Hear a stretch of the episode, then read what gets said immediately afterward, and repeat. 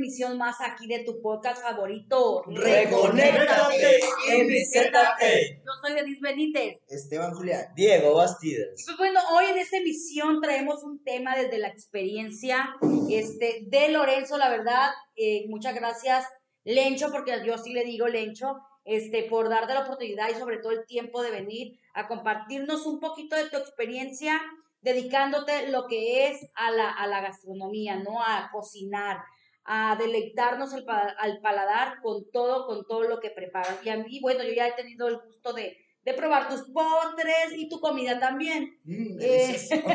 Ahorita estamos encantados con el postre que hizo que le quedó ¿Qué delicioso. era lo que nos comimos ahorita? Se lo vamos a presumir. ¿Qué es lo que comimos? Para que se le antoje Fue un cheesecake de plátano.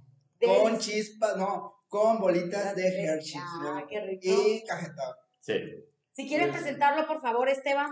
Sí, claro que sí. Él es mi amigo Lorenzo López López, alias La Tota, conocida, conocido por ahí en la cocina.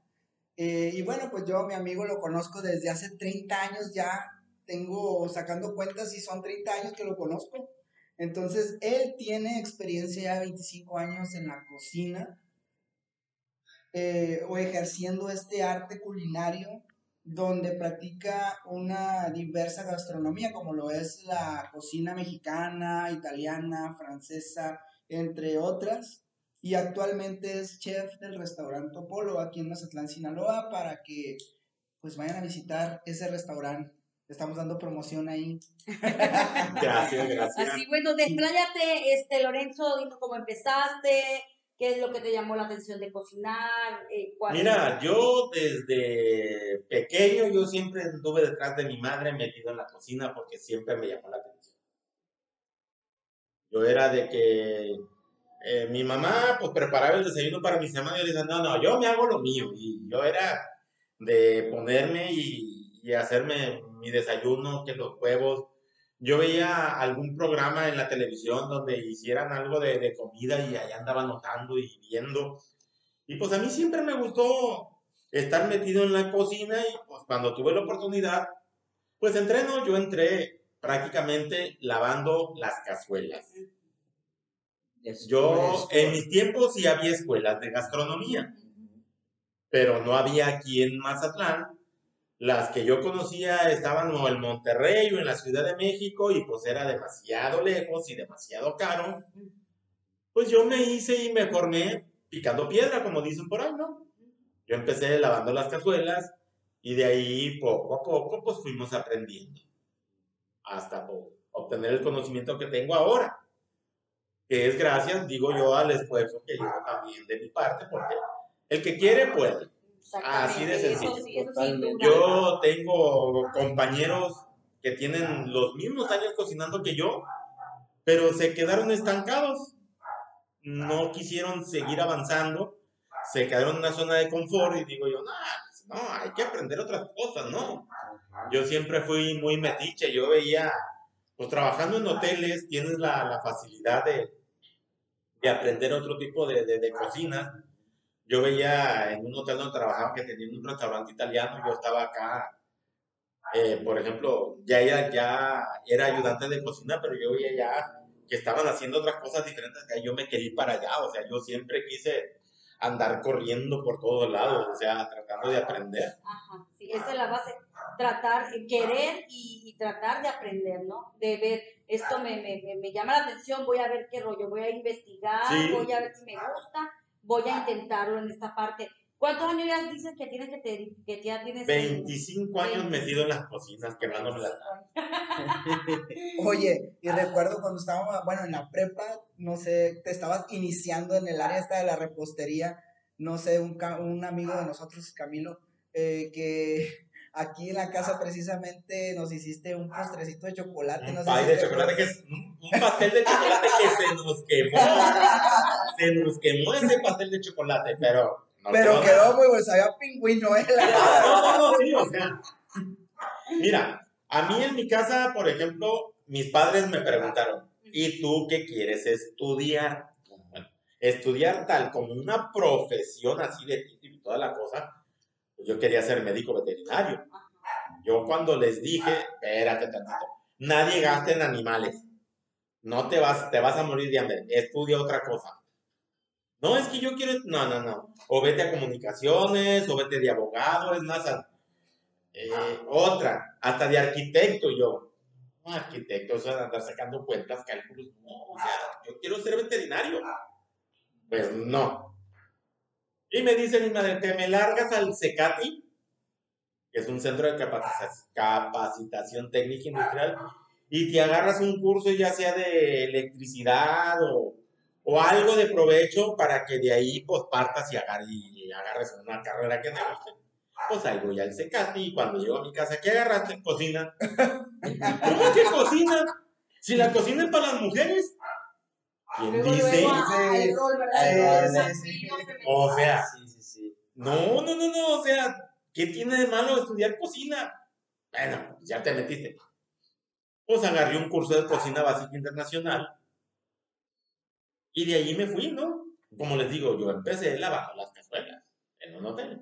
Llego en mi primer día de trabajo, yo soñado, y ya cuando me pasan al área de, de cochambre, que es como se le llama, y voy viendo el artero de cazuela. Bueno, aquí cuántos días tienen que no tienen cochambrero, porque con esta cosa. Y no, ahí era del diario, pero me gustó. Si no me hubiera gustado, voto la chamba. Pero no, no, como les digo, a estar picando piedrita, piedrita, piedrita, y pues, cuando tuve la oportunidad, hablé con el chef, oiga, ¿por qué no me da la oportunidad de ser ayudante de cocina? Ah, ¿quieres ser ayudante de cocina? Sí, ah, bueno, vente. Y me, me acuerdo muy bien que mi primera tarea como ayudante de cocina fue pelar un costal de 25 kilos de papa. Y apúrate porque se ocupa. Y yo, pues, ¿Qué dijiste? Voy a empezar de una, me van a poner a, a cocinar. A ver, pues, o, uno- que o sea, yo veía a los cocineros en la línea Ajá. y yo veía a, a los ayudantes que todo pasaban y dije, no, pues está chido, ¿no? Pero cuando tú empiezas, o sea, te ponen las tareas más, más laboriosas para que al cocinero se le, le- le llegue todo lo, lo más práctico que se pueda. Y pues era de estar pelando la arpilla de papas, una arpilla de zanahorias. Eh, sí, le agradezco, me enseñó cómo utilizar el cuchillo, que es bien básico. Entonces, pues, pícame 20 kilos de cebolla, pícame 30 kilos de tomate, hazte 20 litros de salsa mexicana, que son tareas que el ayudante de cocina hace. Pues bueno, fíjate lo, lo que es aquí, el hacia dónde te llevó el destino y hacia donde te llevó fue a ver si realmente a ti te iba a terminar gustando lo que es la cocina y ya, lleve, ya llevas veintitantos años de experiencia. Ah, no, sí, Y porque yo, la Y, oportunidad y a- de y aparte de que lo llevó el destino era porque él entró con un objetivo bien fijo, ¿no? O sea, él quería aprender. aprender y, ah, no, sí, y no lo, no lo intimidaron las cazuelas porque él quería, estaba con su meta bien firme de que quería ser no, cocinero. lo curioso es que yo entré a la cocina, pero todavía con la convicción de que tú vas a ser médico veterinario, Ah, Ah, tú vas a ser médico veterinario. Eh, eso era temporal, por decirlo así. De hecho, te fuiste, ¿verdad? De Mazatlán, te Sí. fuiste a, a Guadalajara O sea, a estudiar la carrera de... Yo de- ya que estaba ya bien enrolado en la cocina, ya era cocinero, ya no era ayudante.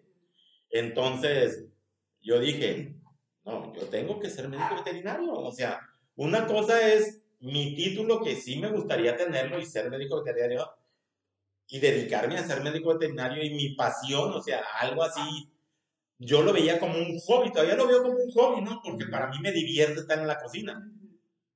Entonces, hice el intento, me fui a Guadalajara, hice mi examen de admisión a la Facultad de Veterinaria de la Universidad de Guadalajara y sí quedé. Pero todo esto en contra de la voluntad de mis padres, porque mis padres seguían con la idea de que de veterinario te vas a morir de hambre. De hecho, cuando les dije, me voy a ir a Guadalajara, ah, te vas a ir a trabajar para allá, no, me voy a ir a meter a la Facultad de Veterinaria. ¿Eh? Pero ni siquiera el, el, el, el, certificado de prepa tienes. Ah, ¿Cómo no? Aquí está, ya lo tramité. Porque el niño, como cualquier chamaco, te vale un cacahuate, empiezas a trabajar, agarras tu dinerito y dices, "Pues, ese título, ese certificado, ¿para qué lo quiero? Pero sí sirven. Así es que saquen su certificado de prepa, muchachos. No lo dejen al algarete, sirve mucho. Oye, pero como dice el título del podcast, eh, chef por experiencia. También una, de- antes de empezar el podcast, lo que estaba hablando contigo, este, Lorenzo, es que eh, sí cierto, como dices tú, la universidad te da la base, pero lo que te va a formar es la práctica, ¿no? Ah, no, sí. Mira, muchas escuelas ahorita de gastronomía te pintan que vas a estudiar la carrera en tres años. Yo respeto eso, que te digan en tres años. Es 70% práctica, 30% teoría. Perfecto. Pero nunca se va a comparar estar en un aula, aunque estés practicando, aunque te digan la receta, hay cinco salsas madres que son básicas, bechamel, velute, eh, salsa de tomate y la holandesa y la mayonesa. Que sí, te las enseñan en la escuela. Pero cuando tú llegas al, al trabajo ahí te dicen, no, pues para sacar un litro de mayonesa son tres yemas de huevo, media cucharada de mostaza, media cucharada de pimienta blanca, el jugo de dos limones y un litro de aceite. ¿Ok? Tú llegas, te hacen tu entrevista de trabajo, ya te quedas una chamba, lo que tú quieras, y de repente dicen que me hagas 20 litros de mayonesa. Si tú fuiste de los cerebritos no, pues son tres yemas para 20, necesito tanto, empiezas a sacar tus cantidades. Pero a la hora de que lo estás haciendo, no es lo mismo porque tú hiciste un litro, hacer 20. Y si se te corta, ¿qué vas a hacer? Eso, en algunas escuelas no te lo dicen, a ti te dicen el método de que vas a preparar esto así, así, así, y así sale.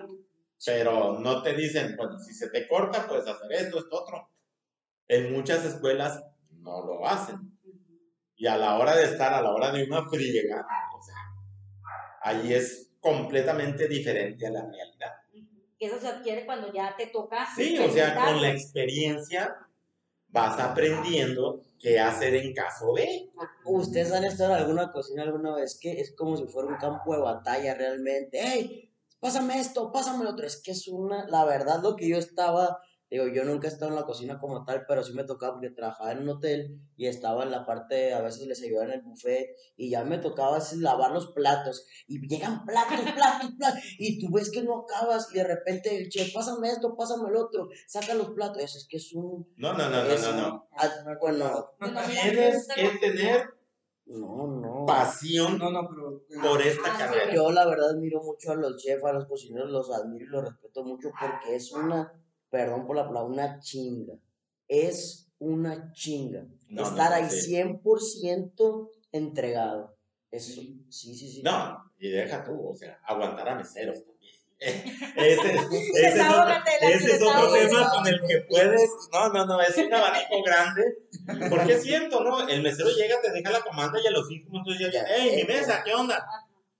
Cuando él mismo está consciente que hay 10 comandas antes delante de él, pero él, él se está preocupando por sus clientes. Ajá. Lo entiendo. Pero también cuando tú le dices a él, oye, es que tengo esta, no, no, no, no, no, a mí qué, a mí lo mío, o sea, Sí. y entran unos pleitos ahí que todo eso lo tienes que, que canalizar. Sí, sí, sí. O sea, tienes que estar bien centrado en decir, ¿sabes qué? Ok.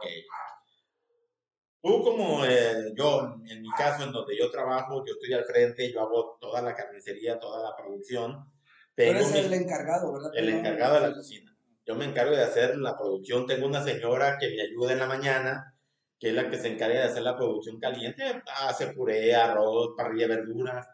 Ya para cuando lleguen los cocineros, que son los que están en la línea, o sea, ellos deben de tener todo a la mano.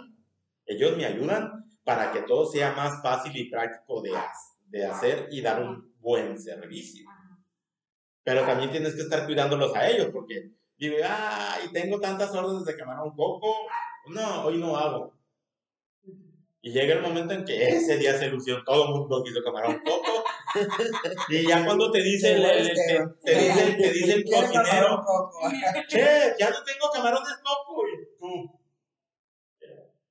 ay, Mañana voy a tener. o sea, te tienes que organizar bien para dar un buen servicio. Hay una palabra clave francesa que se llama mise en place, que es tener todo a la mano. Bendito Dios el que la inventó, porque la neta sí. Yo siempre lo he dicho. Cuando tú te armas bien, así se te llena el restaurante, vas a salir bien librado. Y yo diario, diario, diario, bendito Dios, me armo bien. Siempre, siempre va a haber eh, tropiezos de que una mesa te regresa un plato. ¿qué está salado? Y yo, "¿Pues, ¿salado de dónde? Y lo probamos todos, hasta la dueña lo prueba, pero si al cliente se le hizo salado, para él va a estar salado, aunque no lo esté. Y mira qué interesante, ¿eh? Sí, Sí. sí. No, no, no, o sea, Hasta ahorita que nos platicas ya le, le, le, vamos no, y fíjate, algo, algo curioso en mis inicios, a mí me dijeron, retírate de la cocina, tú no sirves. Y yo, ¿será que no sirvo? Qué bueno que no hizo te caso. meten inseguridades, Sí, fíjate la sí, misma sí. persona. Pero es que, desgraciadamente, esta profesión es tan egocéntrica. Ahorita tú, cualquiera viene y me pregunta, óyeme, la, la salsa fulana, ah, sí, apúntale. Pam, pam, pam. En mis tiempos, el preguntar por una salsa, ahorita te digo, Es cierto, ¿eh? ahorita te digo. Y nunca te decían nada, tenías que andar. Echándole el ojo ahí. Pues yo Sí, o sea, Yo traía unas hojas aquí metidas y una pluma escondida y veía lo que ponían y me daba la vuelta y buscaba el rinconcito y anotaba. Porque preguntar no te decían nada. Como estaba diciendo hace rato Lencho, que es una lucha como de egos también, que en la cocina hay muchos egos. Pues sí, como en todas partes, pero aquí sí me tocó decir de que, hey, pásame la receta. No, la receta de la abuela no te la paso. Así. No, no, no. Y más cuando tienes algún negocio de restaurante y todo eso, ¿verdad? Este, Sí, por ejemplo, ahí en donde yo trabajo, el, uno de los platillos más aclamados es el chamorro de porco adobado. Ajá. De hecho, se me está ocurriendo que en un, en un próximo podcast podemos hacer una, una, una rifa de, de o un, un, rifar un póster que nos haga el lencho para el pod- para el, el, el, el- los que nos escuchan aquí en el podcast. Hacer una rifita. Ma- más, Ah, adelante, ¿verdad? Más Se van a adelante. chupar hasta los dedos de los pies. ¿no? Así Sí, es. con gusto yo lo hago, nomás que coincidamos ¿qué en los dice el, tiempos. porque- pero ¿qué dice el equipo de Reconectate? A ver qué dice. Ah, claro, Sí, Claro que está- sí, sí. Pero pues hay que pedir la opinión al Lencho. Ah, no, porque- No, pero yo he encantado la vida, o sea, el Esteban me conoce y, y sabe que yo he encantado la vida copero. Por eso, más adelantito que tenga tiempo, obviamente. Yo lo único que digo es que mis tiempos, yo descanso nada más un día a la semana, que es el lunes, por ejemplo, este lunes, pero ahorita estamos de vacaciones, regresamos el miércoles de trabajar, pero yo sí tengo la diciendo un lunes, no hay ningún problema, no, hemos, no habíamos, ¿desde cuándo me había hecho la invitación de, oye, me queremos hacer esto contigo? Pues sí, pero los tiempos no se habían dado. Sí, Sí, sobre o sea. todo por eso que se, dé- que se dé el tiempo, a eso me refiero. No, no, no, no, sí. Sale, vale, y este, algo más que, que, que, que quieras agregar, Lencho. Un No. mensaje a los, a los Mira. podcasts. Si, si alguien que nos está escuchando quiere estudiar gastronomía, yo le dijera, aléjate, retírate, ¿Por qué? reconsidéralo. ¿Por qué? ¿Por qué? Porque, como lo digo, es una carrera tan estresante. O sea, te estresa el- a la hora de estar en el servicio con un restaurante lleno, o sea, tienes que estar al 100. Aquí no hay de que ando al Ay, me 80. enfermé. ¿no? No, no, no, no, al 100.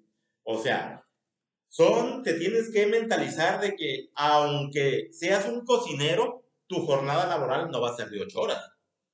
Si a ti te toca, por ejemplo, yo entraba en el hotel a las 3 de la tarde para salir a las 11 de la noche. Pero si yo llegaba a las 3 de la tarde, en cuanto yo llegaba, el cocinero a las 3 se iba. Ni siquiera me decía, oye, faltó esto, hay esto. No, o sea, era de llegar. Y si ya está el servicio corriendo, ¿cómo le vas a hacer para estar preparado tú para dar tu servicio? O sea, yo opté por llegar a la una y media o dos de la tarde. Ay, ay, ay, yo entro a las tres, tú te vas a las tres, son las dos de la tarde, déjame. Oye, Lencho, pero esto es para si, si trabajas en una empresa, ¿no? O en un restaurante o algo así. Y si tú tienes tu propio restaurante, ¿qué pasa ahí? Es la misma, porque tú como dueño tienes que estar haciendo compras, levantarte a las 6 de la mañana ahí con el del pescado. Si tienes tus proveedores que tengas la dicha que te lo lleven, pues desde las 6 de la mañana que estás al teléfono pidiendo la frutería, la carnicería, que te vas a ir de compras, en este caso, pues afortunadamente mi patrón es la que hace las compras, yo nomás me encargo de hablar por teléfono, que a la cremería, al del pescado, al de la carne, mándame esto, esto, lo otro. Pero de todas maneras se riega. Sí, sí, pues todo es una Y como te digo, si tú quieres trabajar en esto, o sea, te, te lo digo así crudamente, de que olvídate que van a ser ocho horas de trabajo. No olvides. O sea, le tienes Pero que bueno, invertir más. Hay, a veces te olvidas de que tienes quiero- incluso familia. Yo trabajo de 15 a 16 horas al día, yo ya me acostumbré, pero a mí me gusta. Ajá. Yo estoy a gusto, porque es algo que a mí sí me gusta. Yo conozco cocineros enojados, que van y sacan su chamba y a la gareta y ya, ya cumplí, ya, vámonos, ya.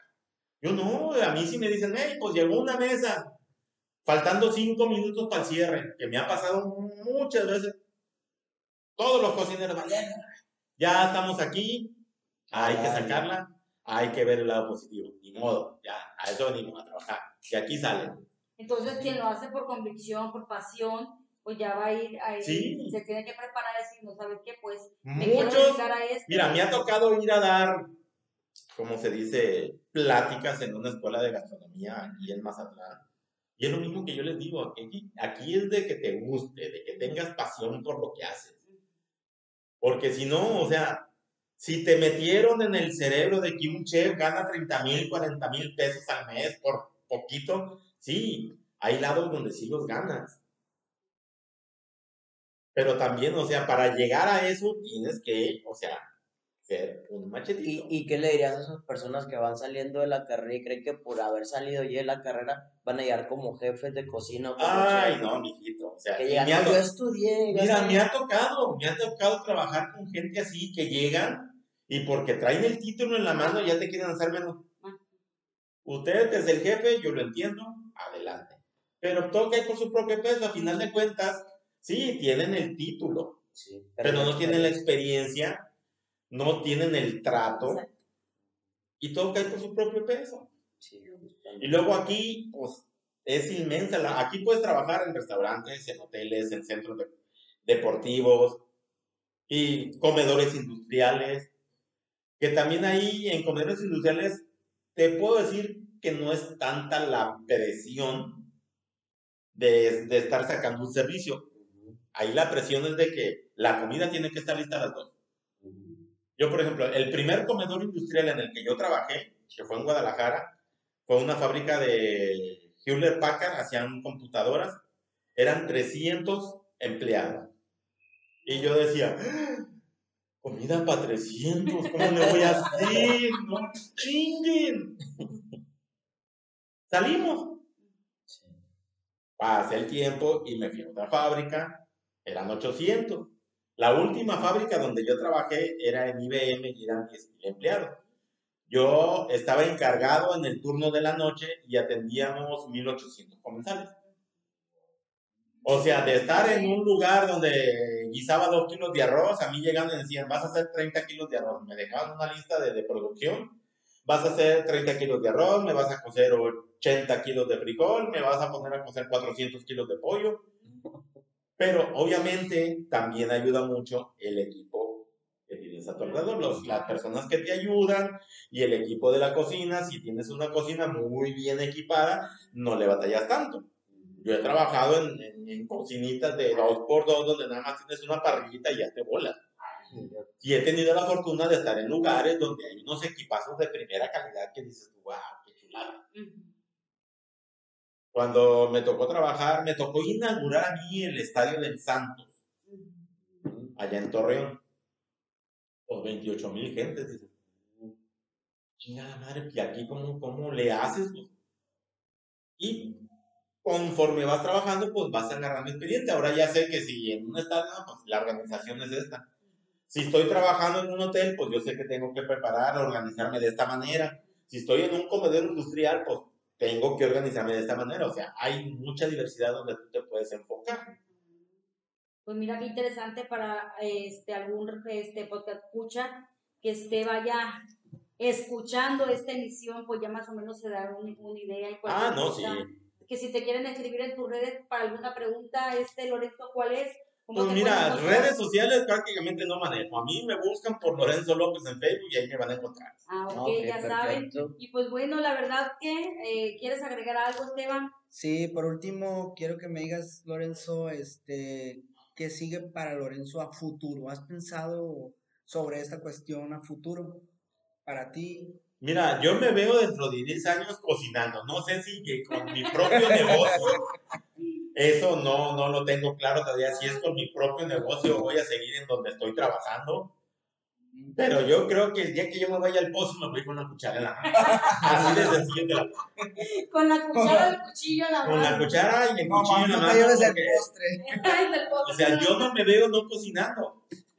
Me lo dice mi madre. O sea, yo llego de la chamba todo cansado, todo matado. Y me pongo a hacer mi cena. Eh, muchacho, pero déjame, yo te hago. Usted no le dio chance, no, no compró nada. Yo me pongo, no hay ningún problema. Pues el día que descanso, me gusta cocinar. O sea, sí descanso de decir, me encierro en mi cuarto, pongo música relajante y ya, porque hay que, hay que desafanarse también y eso lo recomiendo. O sea, sí me gusta todo, está muy bonito, pero si llega el punto en que yo me desconecto completamente de la cocina, pero la mayoría de las veces no estoy desconectado, o sea, estoy en la casa y estoy cocinando. O sea, están bien conectados todo el Sí, día. con la cocina. O sea, sigo cocinando cuando a lo mejor otro compañero Eso dice, no, no, yo en mi casa olvídate que, y conozco gente así, que olvídate que en mi casa yo gano en sartenes, no, madre. No, yo sí, yo no tengo ningún problema, o sea, Bueno. respondiendo a tu pregunta, ¿qué voy a estar haciendo? Cocinando. Cocinando, o sea, como te digo, Así. yo el día que me vaya al pozo, yo digo que me voy con una cuchara y el cuchillo, porque, o sea, me gusta, me, a mí sí me apasiona. Yo no lo veo como un trabajo. Sí, me da para mis gastos, para mis, para, o sea, para todo. Pero yo lo veo como un hobby. ¿Por qué? Porque me divierte. Y así lo veo. Como una diversión. Yo diario voy a divertirme en mi lugar de trabajo.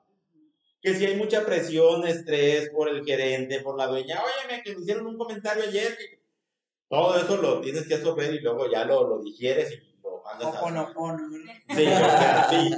No, yo utilizo, sí, mucha psicología inversa de decir, ok, tú me estás diciendo, te escucho. Y realmente lo que veo que es basura, pues lo desecho. Y lo que va a servirme, pues lo, lo, lo tomo, ¿no? De todos los comentarios que me hacen. Así es que, pues. Pero sí, realmente te tiene que gustar para que estés en esto. Si no, si lo ves como dices tú, ah, es que pagan muy bien. Sí, hay lugares donde se paga bien y hay lugares donde no pagan tan bien.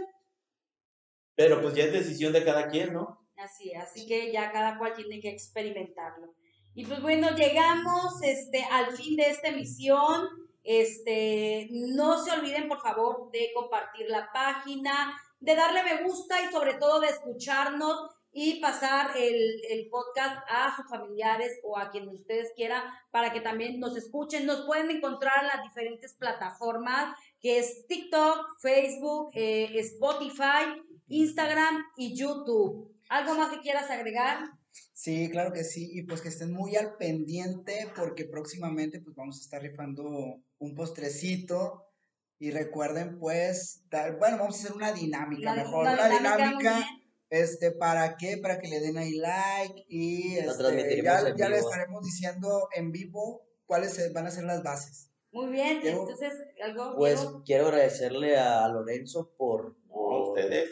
por estar aquí, por pues darnos su tiempo, ¿no? Sé que es un hombre muy ocupado y también sobre todo por enseñarnos, porque se nota la pasión, o sea, se nota la pasión a su trabajo, que dice él que no es su trabajo, sino su vocación, se nota y pues quiero felicitarlo porque para mí es un, la verdad es, yo admiro mucho a los chefs y a las personas con los cocineros porque es neta como si estar en guerra, o sea, la verdad es, es, es como estar en un campo de batalla minado, ¡eh, para acá! Es impresionante, yo admiro mucho pues su labor y pues felicidades por tantos años y por tanta pasión. Ok. Se nota. Muchas No, gracias. Lorenzo por tu tiempo, por estar aquí y pues por estos años de amistad.